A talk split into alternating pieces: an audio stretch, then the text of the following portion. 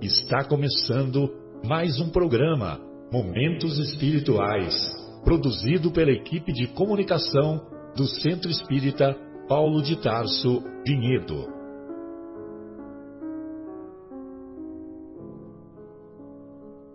Se guardas contigo o estigma do sofrimento, indagando pela solução dos velhos problemas do ser e da dor, se percebes a nuvem que prenuncia a tormenta e o vórtice traiçoeiro das ondas em que navegas, vem conosco. Estudemos a rota de nossa multimilenar romagem no tempo, para sentirmos o calor da flama de nosso próprio espírito a palpitar e morredouro na eternidade, e acendendo o lume da esperança, perseveremos juntos em exaltação de alegria que Deus, o Pai de infinita bondade, nos traçou a divina destinação para além das estrelas.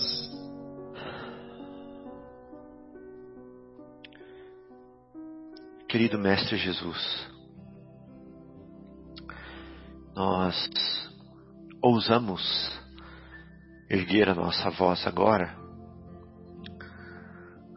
na direção do seu domínio, do seu amor, da sua sabedoria e da sua paz, para clamar, para buscar água, água viva, água fria, para nós que saímos da rota, para nós que esfolamos os nossos pés, que é, nos ressecamos nos desertos que nós escolhemos. Então nós te pedimos humildemente que nos receba de volta no seu amor inabordável. E aqui estamos é, na tentativa de sermos humildes, né? aprendendo o texto de hoje que tem a ver com a humildade, tanto no Evangelho segundo o Espiritismo, quanto é, no comportamento de Simão Pedro é, que nos foi mostrado. Que assim seja. Muito bom. Que assim seja. Iniciamos o programa Momentos Espirituais após a prece do nosso querido Fábio. Hoje estamos na companhia do nosso querido Folharini e também do nosso querido Afonso. Vamos abordar o capítulo sétimo de O Evangelho segundo o Espiritismo, capítulo cujo título é Bem-aventurados os pobres de espírito. E nós vamos encontrar lá no Sermão do Monte, é, no capítulo 5, quando se dá as, as anotações do evangelista Mateus. E ele diz que bem-aventurados os pobres de espírito, porque serão chamados filhos de Deus. É isso mesmo? Eu estou procurando aqui e eu. Ah, eu vou eu procurar me... também, tá? Pode continuar que eu procuro em paralelo. Exato. Então, é, avante os filhos de Deus, avante sigam adiante é, aqueles que são considerados menosprezados pelo, pela, por aqueles que são considerados os vencedores, os vencedores aqui do plano físico, porque é, serão chamados filhos de Deus. É isso mesmo, Fábio? Achou? É, sim, bem-aventurados os pobres de espírito, porque deles é o reino dos céus. Ah, tá. Então desculpe, eu, eu que me equivoquei. Porque deles é o reino dos céus. É um pouco mais, então, né? Não vai uhum. ser só chamado filhos de Deus. E sim, é ah. deles o reino dos céus. Sim. E nós vamos encontrar lá na, lá na, nas anotações do profeta Isaías uma, uma referência que, que os estudiosos lá da Bíblia de Jerusalém remete, remetem a essa passagem, né? Então nós vamos encontrar lá no capítulo 7, versículo 15, a seguinte passagem: Porque assim diz aquele que está nas alturas, em lugar excelso, em lugar grandioso, que habita a eternidade e cujo nome é santo. Eu habito em lugar alto e santo, mas estou junto com o humilhado e desamparado, a fim de animar os espíritos desamparados, a fim de animar os corações humilhados. Então, é, quando Jesus coloca que os, os pobres de espírito, os humilhados pela sociedade, é, ocuparão o reino de Deus, é porque ele deixa claro que a virtude da humildade é está colocada entre as primeiras que devemos é, que devemos nos esforçar a desenvolver. Se é que não é a primeira, porque porque a humildade ela é a maior opositora do orgulho e o orgulho é está o orgulho vem antes até do egoísmo. Então, se nós conseguimos combater em nós o, or, o orgulho, o egoísmo fica mais fácil de ser redimido. Eu separei mais algumas reflexões aqui, só que eu vou eu vou passar o eu gostaria de ouvir as as reflexões do Afonso e depois eu volto com outras colocações, ok? Vamos lá, Afonso? Gostaria de ouvi-lo, querido. Vamos lá.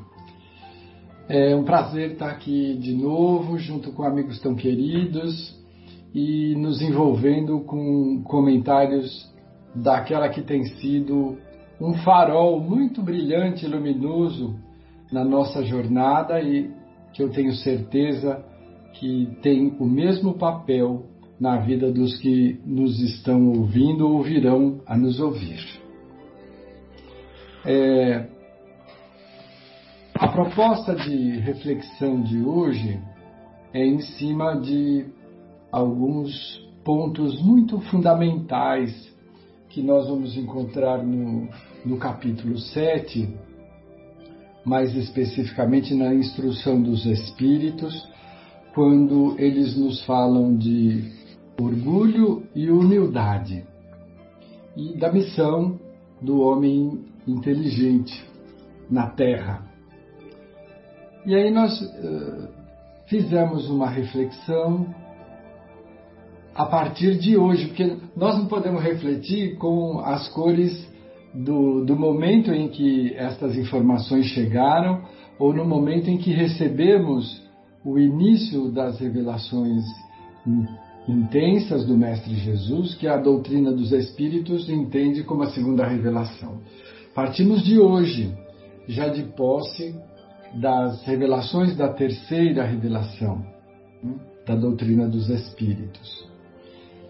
E estas revelações, elas nos elucidam de uma forma é, inequívoca. É como se fosse o sol do meio-dia que não deixa sombra pela sua angulação, é, ele nos ilumina a pino.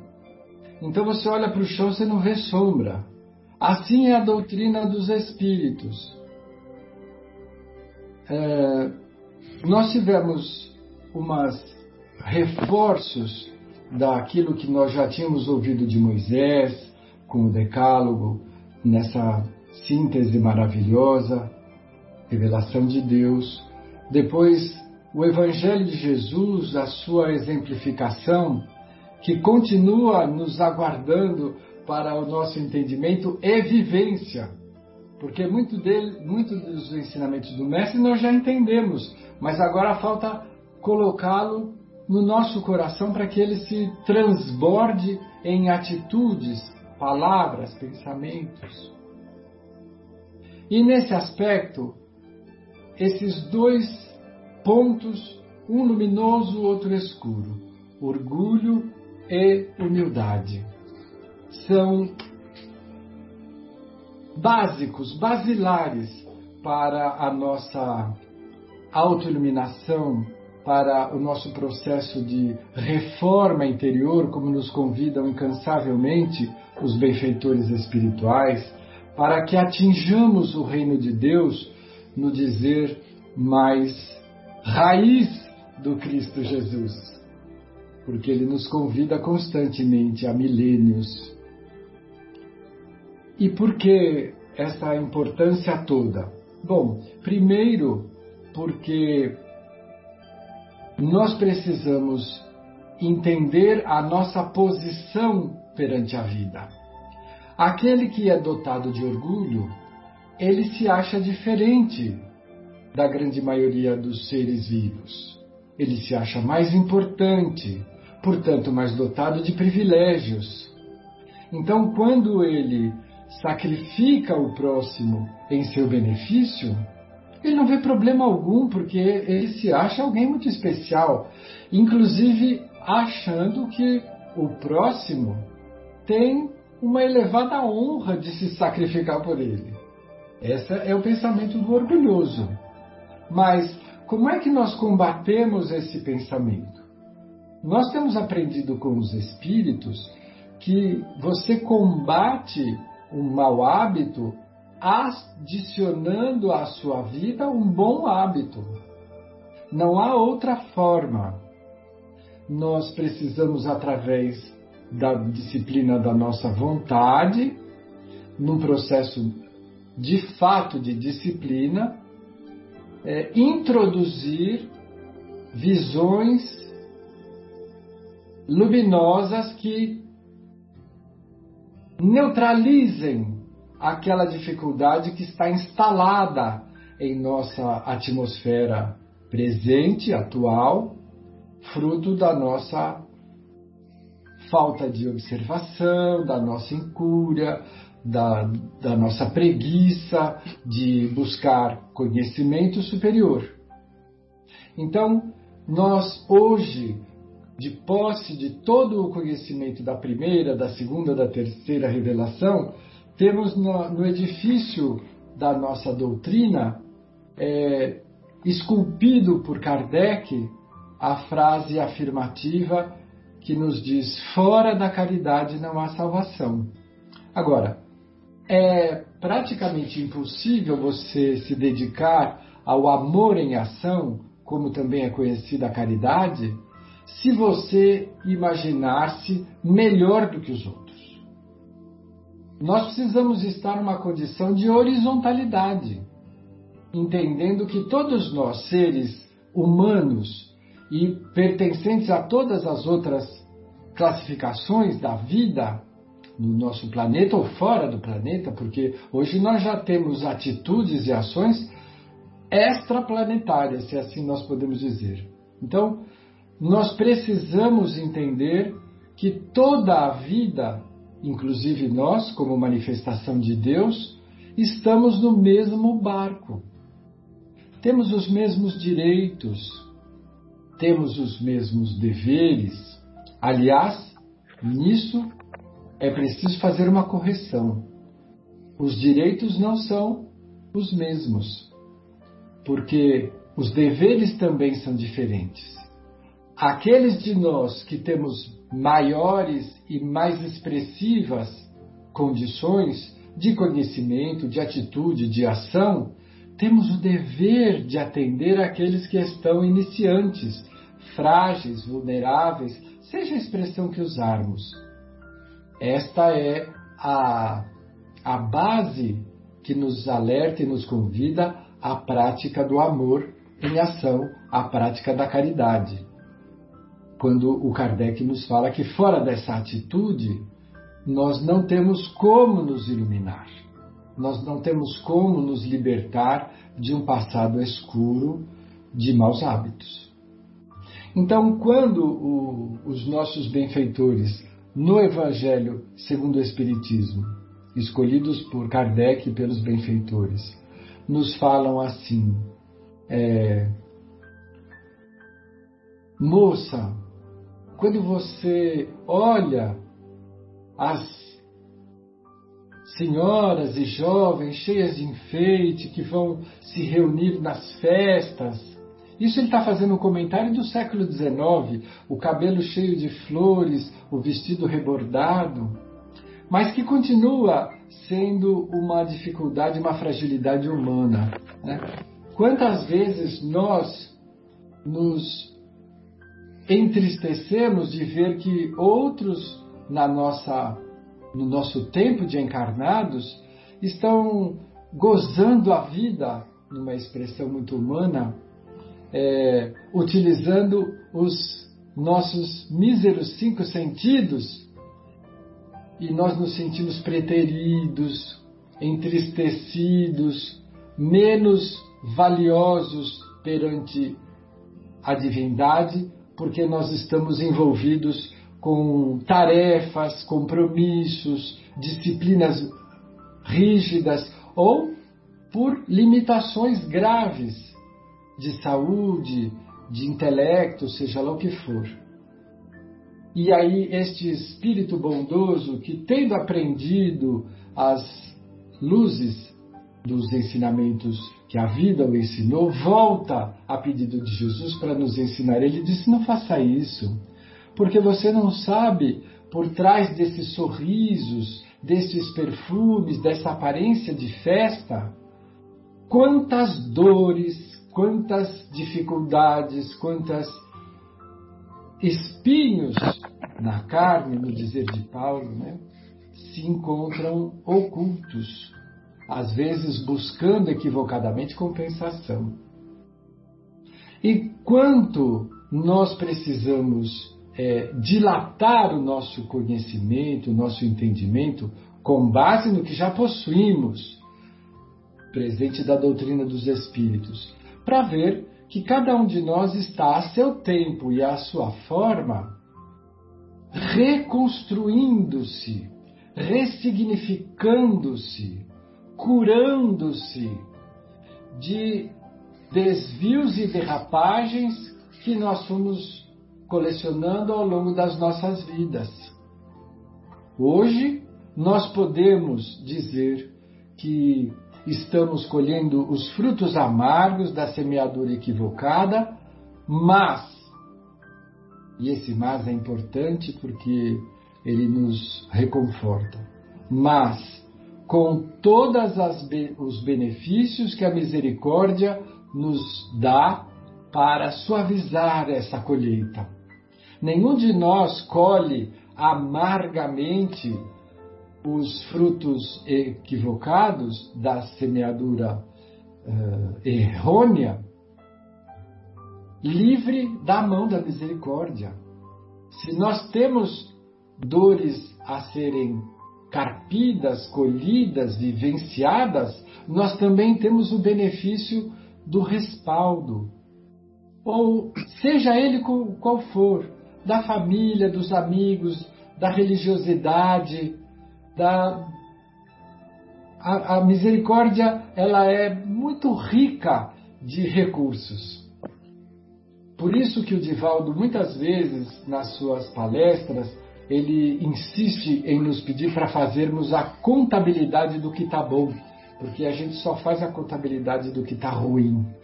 O que está ruim é, é o fruto da nossa necessidade de cura. Para nos curarmos, nós precisamos nos livrar dos equívocos que cometemos. Mas a misericórdia nos dá muita coisa boa. Então, nós precisamos fazer esta contabilidade sempre, diariamente, de tudo que está bom. Então, olha, hoje o meu corpo não dói em lugar nenhum. Hoje eu não tenho uma dor nova, só tenho as velhas que eu já aprendi a conviver com elas. Então nós sempre temos ah, aspectos para melhorar a nossa relação com a vida e entendermos nos postulados da doutrina espírita que estamos aqui temporariamente, que nós uh, estamos de volta a um planeta que nos acolhe na condição de hospital e escola, mas que a nossa situação final não é aqui. E que todos nós trocamos de papéis na busca das colheitas equivocadas e das semeaduras renovadas, porque nós também somos filhos do Deus Altíssimo que nos permite crescer, praticando a humildade, nos livrando, nos libertando das correntes do orgulho e nos colocando sempre atentos para que este conhecimento que nos chega e que nos faz mudar de visão, de atitude, que rebaixa a nossa expectativa, que zera a nossa uh, irreverência e a, e a nossa depressão, que nós não podemos deixar de enxergar bom senso em tudo o que nós vemos com o filtro da explicação dos benfeitores espirituais, nós podemos nos reinventar. Mesmo com uma vida muito complicada, muito difícil, nós podemos aceitar o bem sofrer, também no dizer dos bons espíritos. E aí nós citamos um exemplo muito recente do Nelson Mandela. Né? Nelson Mandela reencarna negro num país que tinha uma política terrível de segregação racial. E por esta política ele fica preso longos anos. Mas quando eu falo longos anos, não são quatro, oito, vinte e sete. Vinte e sete anos preso sem justificativa que não fosse a da segregação, do racismo. Mas ele sai de lá por conta de campanhas internacionais e ele vai para a vida pública fazer o que ele planejou. Acabar com essa política terrível que ele tinha sofrido na própria carne e implanta uma política com o apoio popular, uma política completamente oposta. Então, vamos ver, isso não é humildade? Porque aí eu fui preso tanto tempo, eu, vocês não tinham direito. Os meus direitos foram destruídos. Não, ele não fez isso. Ele, quando eu sair daqui, como que eu posso fazer? O que, que eu posso fazer? E foi fazendo conexões, conhecimento, e os seus carcereiros terríveis não tem nada para dizer dele. O maltratavam constantemente e ele com uma atitude digna. Então, isto. e ele não tinha o respaldo da doutrina dos espíritos. Eu costumo brincar, Marcelo e Fábio, que de todos os cristãos, nós provavelmente somos os mais teimosos, os mais renitentes, os mais reincidentes. Porque a misericórdia fala assim: olha, com este grupo, os peruás, né? aqueles milho que não estouram.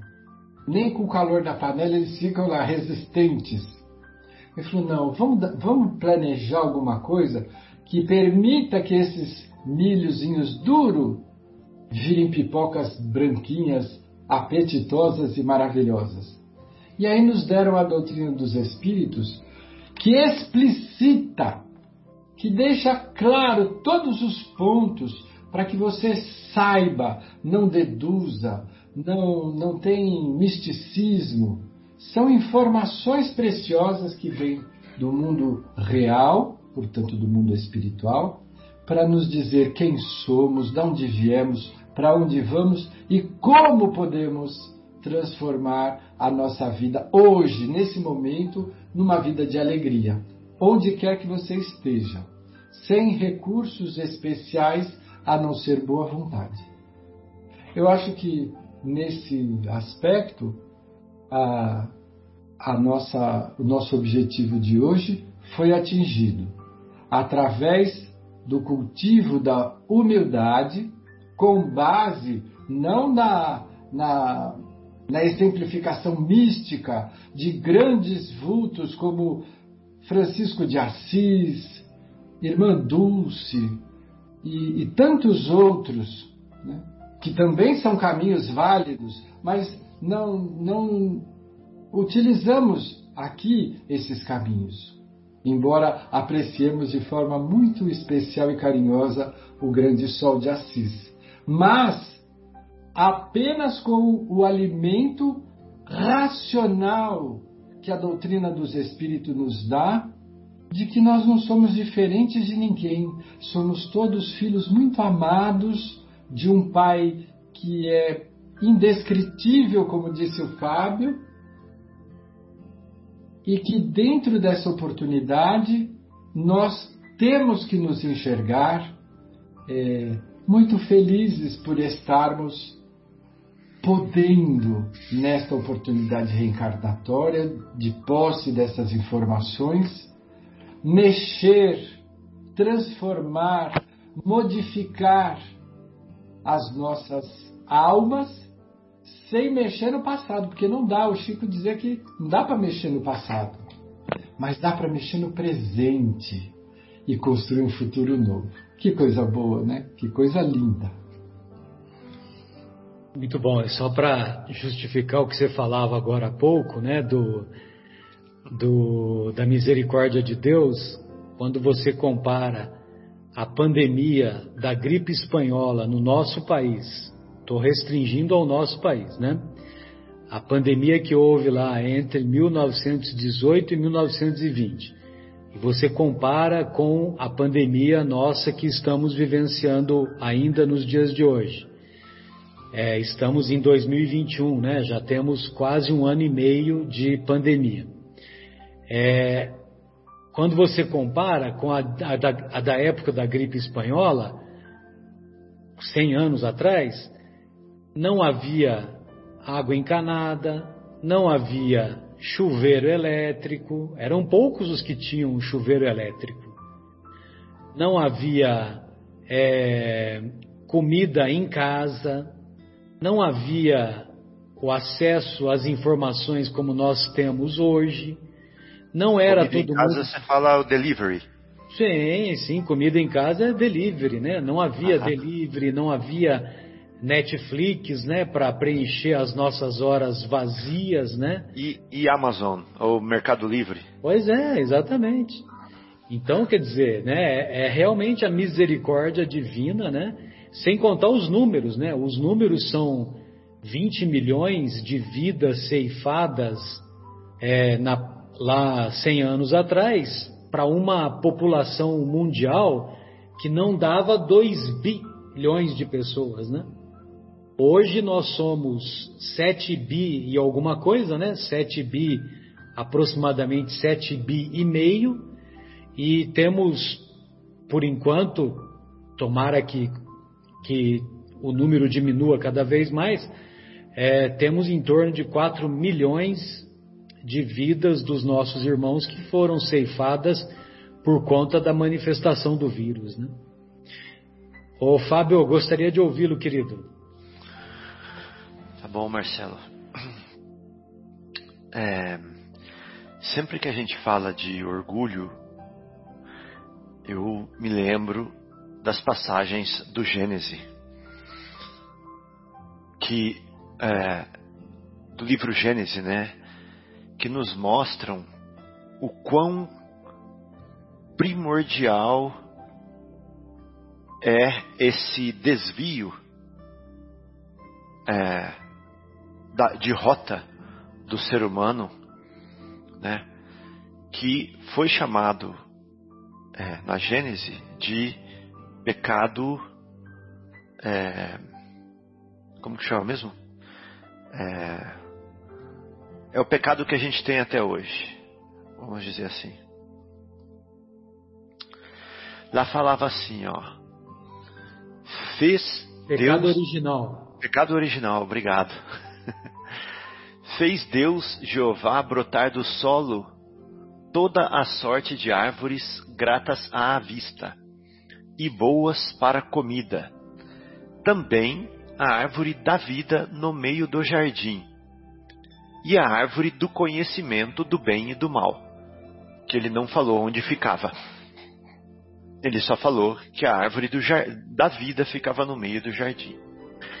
Isso foi em Gênesis 2, é, capítulo 2, versículo 9. Aí nos versículos 16 e 17, fala assim: Ordenou Deus Jeová ao homem assim: De toda a árvore do jardim podes comer livremente, mas da árvore do conhecimento do bem e do mal, dela não comerás, porque no dia em que dela comerdes, certamente morrerás. Isso está nos versículos, no mesmo capítulo 2, versículos 16 e 17. E por último, Gênesis capítulo 3, versículo de 1 a 5, que eu vou ler agora. Ora, a serpente era mais astuta que qualquer animal do campo que Deus, Jeová, tinha feito. Ela disse à mulher: Assim vai dizer a serpente agora. É assim que Deus disse: Não comereis de toda a árvore do jardim? Ele tá, a, a serpente pergunta para Eva, né? E aí a Eva responde: Do fruto das árvores do jardim não podemos comer, mas do fruto da árvore que está no meio do jardim, disse Deus: Não comereis dele, nem dele tocareis, para que não morrais. Aqui aparece a primeira coisa estranha, porque lá em Gênesis 2, 9, não falava onde ficava a árvore do bem e do mal. Falava que no meio do jardim estava a árvore da vida. E agora, para a Eva, quando ela descreve, ela descreve a árvore do conhecimento do bem e do mal como no meio do jardim. Né? Isso é muito interessante, esse símbolo aqui é muito forte. Então, nos dizeres dela,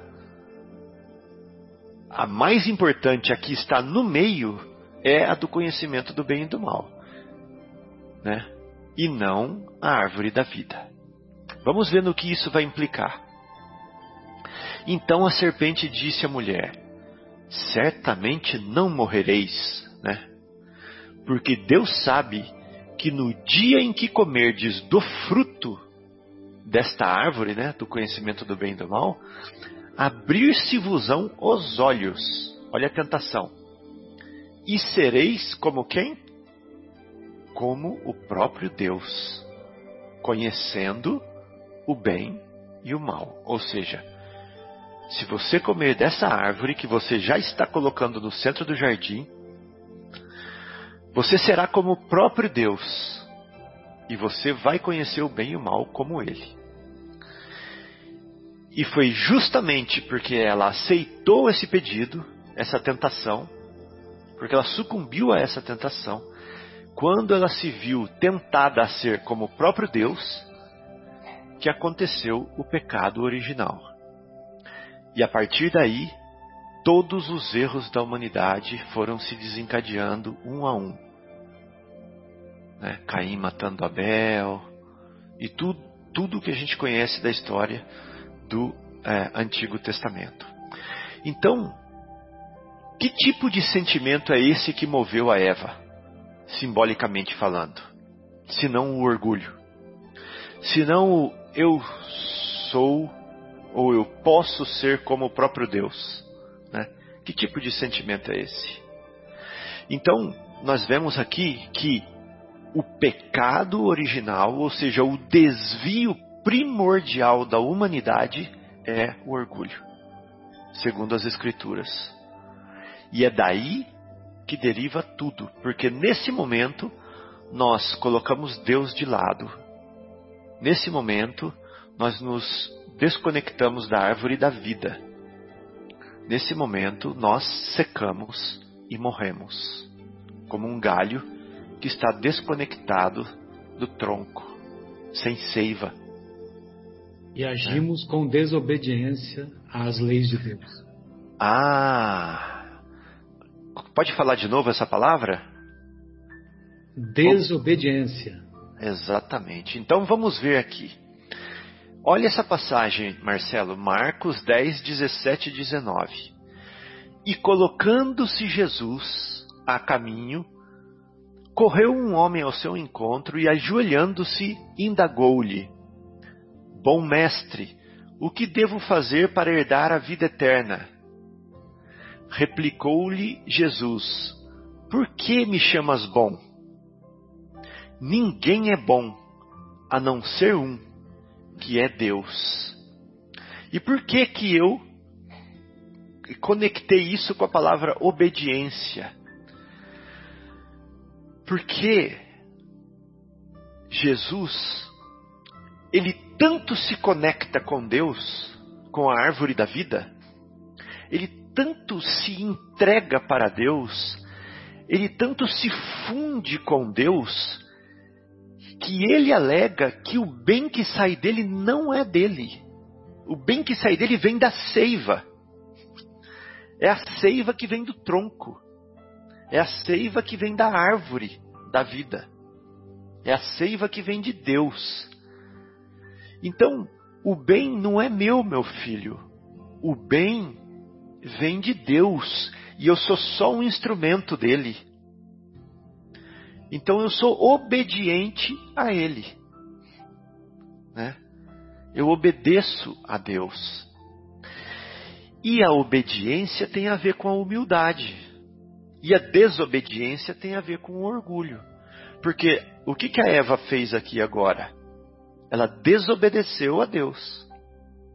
Né? Ela falou assim: não, eu não vou morrer.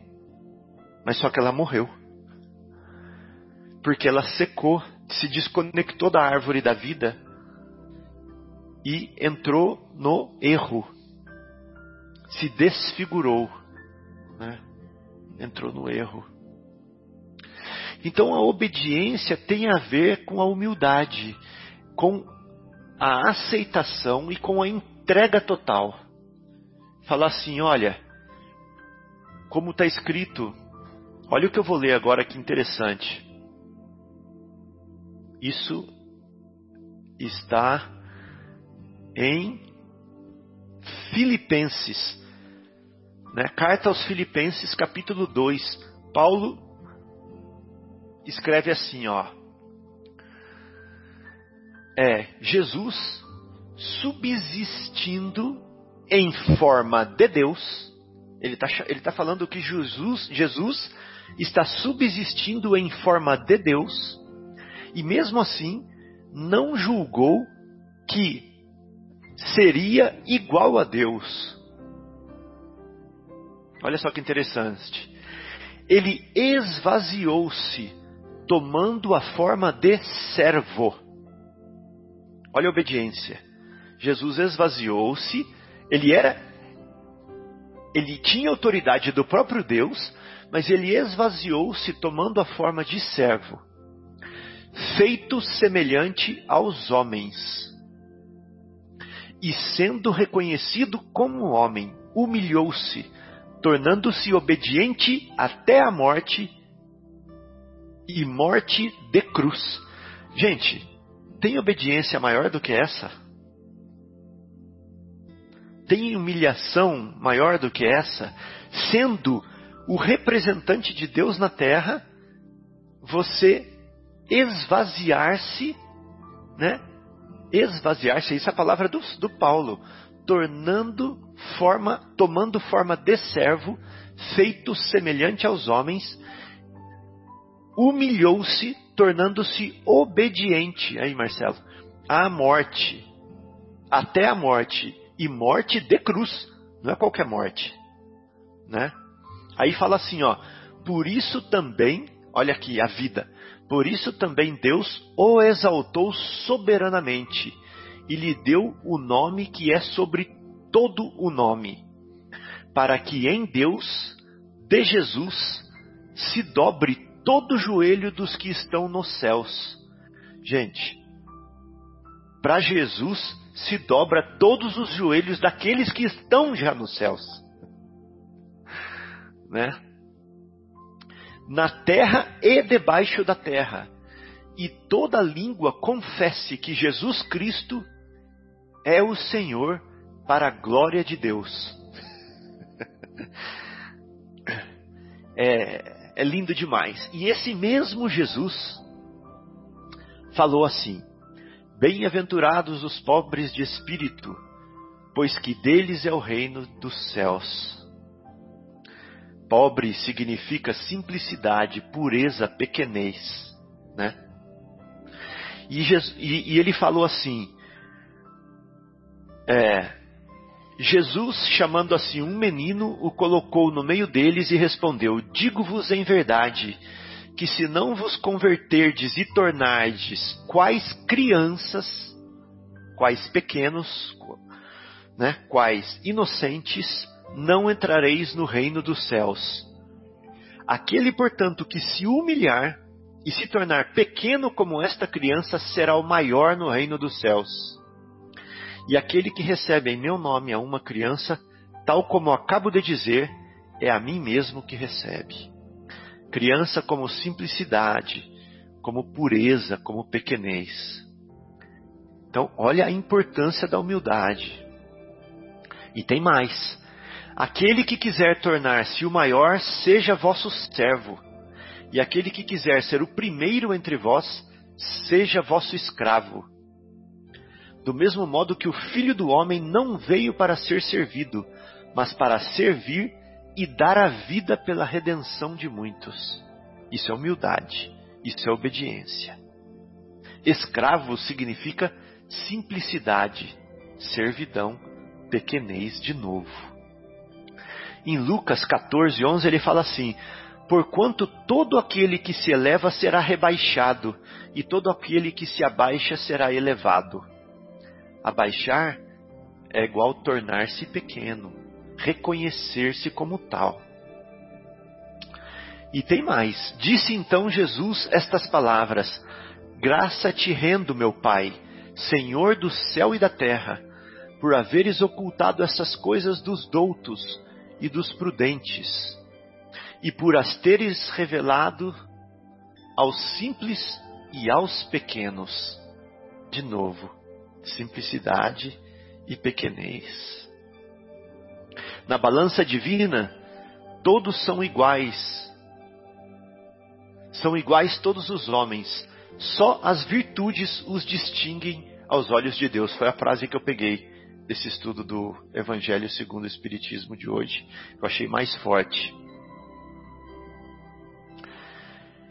E aí, é, as vaidades e as grandezas da vossa passageira existência são mesquinhas a par da eternidade. Então, é, o nosso eu é muito pequenininho, né? Nosso eu é muito pequenininho diante da grandeza, é, da grandeza da consciência é, e da do Criador, né? Nosso eu é muito pequenininho. Então eu vou defender o Fábio. Eu vou defender o Fábio. Eu vou eu vou ficar bravo, irado quando o Fábio é, for ofendido? Né? Quem que é o Fábio? Quem que é o Fábio? Não vai ficar nada do Fábio. Nada, nada, nada, nada, nada. Né? O que vai ficar? O que vai ficar é o que o Fábio conseguiu se tornar com as oportunidades que ele teve na vida de hoje, nessa vida. O tanto que ele conseguiu aumentar a consciência dele o amor dele, as virtudes tanto, dele. Tanto em, em, intelecto quanto em virtudes morais. É? Exatamente. Então, o quanto o Fábio conseguir ampliar a sua consciência, beleza, isso sim. Mas o corpo do Fábio, a mente do Fábio, a, é, as coisas que o Fábio defendeu isso tudo é passageiro. A matéria vai desvanecer. Né? Vai se desvanecer. Então o importante é o que fica. É o que transforma, o que a gente se transforma. Essa era a mensagenzinha que eu queria é, é trazer. É muito legal, né, Fábio? E, e, eu me lembro fazendo um contraponto, né, com o que você falou de, de escravo, né? É uhum. que é, todos nos recordamos daquele encontro memorável do senador Públio Lentulus em Cafarnaum com o mestre. Então, imagine você, né? O senador vai pedir pro, pro mestre, pro profeta, né? Como ele era é, chamado naquela época, pro profeta Nazareno utilizar-se dos seus poderes, que ele, senador, não sabia direito quais eram esses poderes, para curar a filha. E quando ele se vê diante daquela majestade espiritual, uhum. a sua majestade carnal, né, com a túnica romana, com a autoridade romana, mesmo estando sozinho, ou melhor, talvez por isso mesmo, né, estando sozinho na, na praça lá em Cafarnaum, que ele foi no final da tarde como se estivesse passeando tal, como se fosse arejar a cabeça, uma vez que a filha se encontrava no auge da crise da doença. Então ele vai lá para um encontro fortuito, um encontro ao acaso, porque ele sabia, ele tinha tomado conhecimento que o, que o profeta Nazareno, é, no final da tarde, ele usava aquele local para fazer algumas preces, algumas reflexões, né? Uhum. Em silêncio. E aí, quando ele vê aquela majestade espiritual, ele, senador romano, dobra de joelhos diante do Mestre. E ele não consegue articular uma palavra. E no diálogo escrito, no diálogo tão bem descrito pelo próprio Emmanuel, que é o mesmo senador Públio Lentulus, né? E eu tenho uma admiração muito grande né, nesse particular do Emmanuel, porque é. ele desnudou o seu ego para nos trazer essas lições que podemos dizer que são lições imortais, né? Sim. Então ele mostra que sem articular uma palavra, ele se ajoelhou diante daquela majestade espiritual e ouviu na sua consciência tudo todo aquele ensinamento maravilhoso daquele diálogo que começa do. Eu só vou falar o comecinho, né? Que ele diz assim: melhor fora senador que, me, que tivesse me procurado na frente de todos e em lugar público para receber para todo o sempre as lições de humildade. Mas o seu coração endurecido e assim segue adiante, né? Que ele vai explicar, sobretudo para o homem público. É, aquele foi um discurso direcionado para o homem público, para o administrador das coisas públicas. É. Muito bem. E, e aí então, é, eu sempre me recordo do, daquela obra é, O Monge e o Executivo, que ele define humildade como autenticidade. Ser, ser humilde é ser autêntico, é você se reconhecer tal qual é, mas, sobretudo, reconhecendo, sabendo reconhecer a grandeza de Deus, a grandeza do universo e a sua pequenez diante de toda a grandeza de Deus. Então, saber reconhecer as suas limitações. Mas isso não significa que você vai se, vai se dizer, vai se reconhecer como, é, como um capacho, né? vamos dizer assim. É, nem tanto ao céu, nem tanto à terra. Ou seja, você se reconhece como, como pequeno diante da grandeza de Deus você se reconhece como espírito imortal em aprendizado permanente, você não é melhor do que ninguém, mas também não é pior do que ninguém. Então, até pois não. Não, até porque, Marcelo, é bem verdade isso que fala no livro Monge Executivo, porque se você for ver bem, a confiança é uma virtude. Né? Mas o que, ela começa a ser um problema quando ela fica exagerada. Quando ela vira arrogância. Quando vira arrogância, exatamente. É. Mesma coisa, por exemplo, a, o, o brio vira soberba. Exato. Né? A altivez vira presunção. E o alto amor vira superestima. Né? Então, na verdade, o orgulho, como você falou, como está escrito lá no livro, ele é uma ignorância, é uma ignorância de si mesmo. Quando você acha que você é o que você não é. Exatamente. né? Agora, quando você acha que você é o que você é, isso é humildade. Isso é humildade. É o que está escrito lá no livro. Tanto é que no, na obra Pensamento e Vida, no capítulo 24, capítulo 24 é intitulado Humildade. Uhum. São três páginas, assim que. É, três páginas aqui no, no meu livro do, do iPad, né? No livro físico eu não sei quantas páginas são. É, então ele diz assim, lá no finalzinho: humildade não é servidão, é sobretudo independência, liberdade interior que nasce das profundezas do espírito, apoiando-lhe a permanente renovação para o bem. Cultivá-la é avançar para a frente, sem prender-se, é projetar o melhor de si mesmo sobre os caminhos do mundo, é esquecer todo o mal e recomeçar alegremente a tarefa de amor cada dia. Então, meus amigos, é, eu acho que é, que é isso que é importante, é você saber reconhecer o local onde você se encontra, né? E não atuar de maneira servil, né?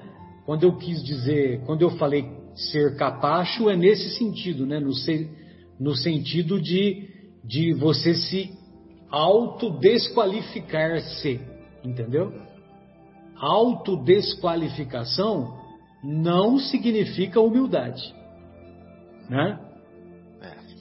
É, bem, amigos, é, ainda nós precisamos ouvir o nosso querido, o nosso querido Folharini. Se vocês tiverem alguma outra consideração, fiquem à vontade. Senão eu vou passar a bola para ele.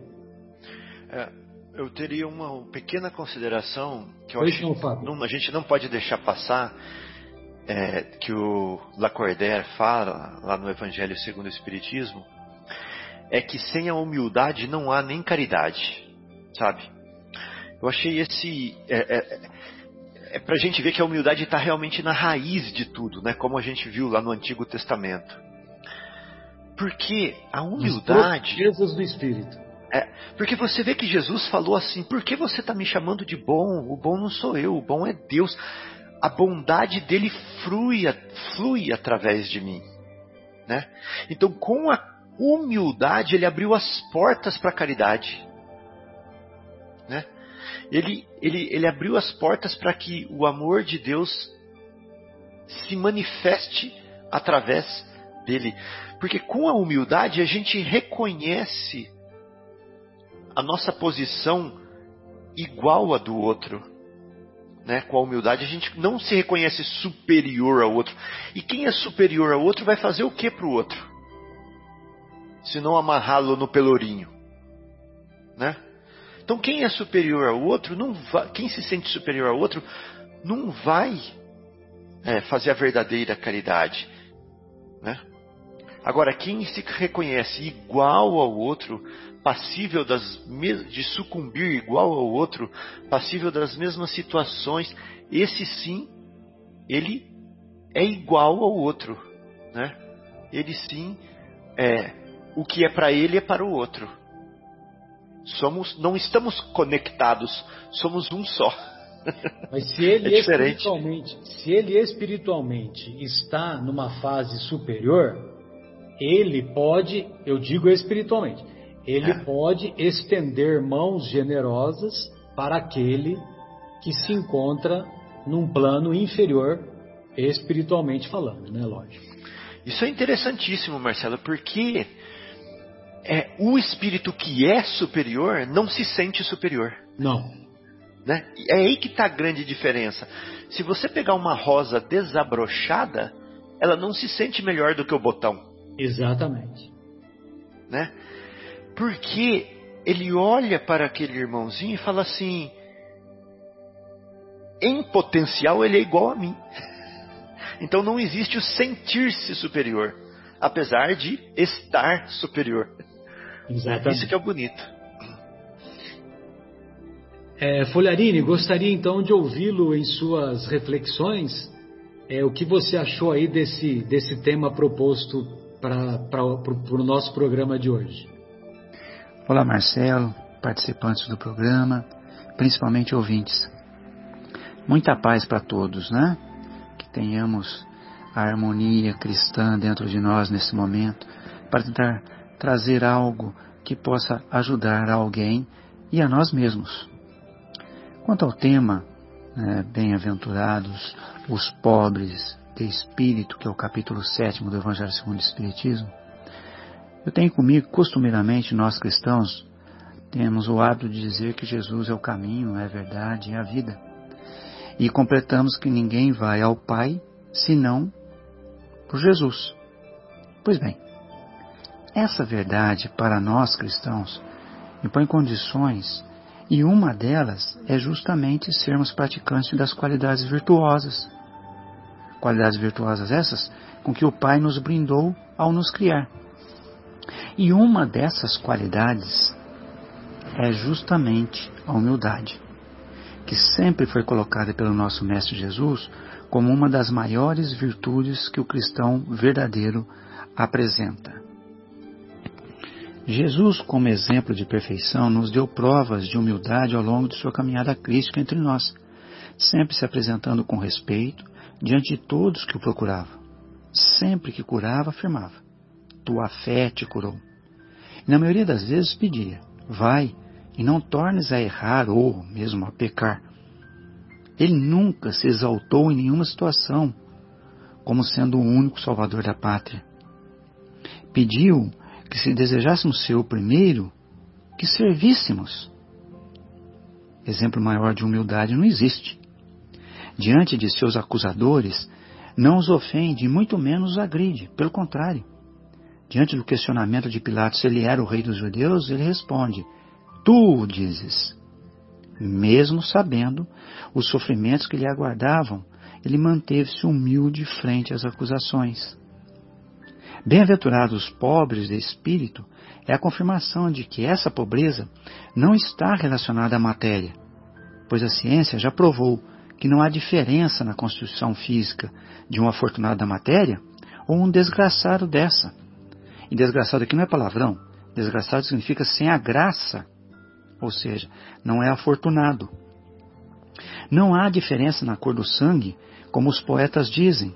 Portanto, pobres de espíritos são aqueles que não se apresentam superiores aos seus semelhantes, usando da arrogância, do orgulho, da vaidade e até mesmo do egoísmo, sentimentos todos contrários às virtudes, principalmente a da humildade que nos coloca a todos em condições de igualdade àquele que a exerce.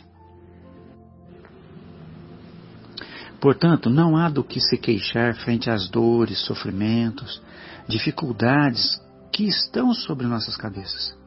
Pois se assim o é, o é pela execução da lei maior que rege o universo e que a doutrina espírita também explica, que é a lei de ação e reação. Ou seja, colhemos hoje o que plantamos no ontem. Estaremos resgatando em dias e vidas futuras o que plantamos hoje. Deus é tão misericordioso e justo que nos permite o reencarne para alcançarmos a evolução do espírito através do entendimento e prática dos ensinos que a luz maior que a Terra já teve, chamada Jesus, nos trouxe. Porém, a escolha é Talvez prefiramos a vida fácil e falsa das festas e honrarias humanas, mas há aqueles que preferem o reconhecimento de seus atos apenas por suas consciências, satisfeito em seus atos cristãos, sem fogos de artifícios e bandas de músicas, sem tapinhas nas costas, ou mesmo recebimento de títulos, que ficarão todos na terra e serão esquecidos pelo correr do tempo, aliás, que é rápido demais. Jesus só recebeu um título, que foi a cruz da desonra e da vergonha, justamente por ter nos amado. Portanto, que sejamos inteligentes e usemos dos ensinos do Mestre Jesus como ferramentas que levem a paz, o consolo, o socorro a aqueles que necessitem, sempre com humildade, entendendo que hoje podemos estar na condição de ajudar, mas amanhã podemos necessitar de ajuda. Seja a maneira que for, que não esqueçamos ser a humildade o único caminho cristão para dar ou receber, como nos ensinou Jesus. Todos fiquem em paz, em harmonia, e muita luz e esclarecimento para todos. Obrigado mais uma vez pela oportunidade. Bem, amigos, então encerramos o nosso encontro da, dessa primeira parte e retornaremos após a pausa musical. Um grande abraço, até mais.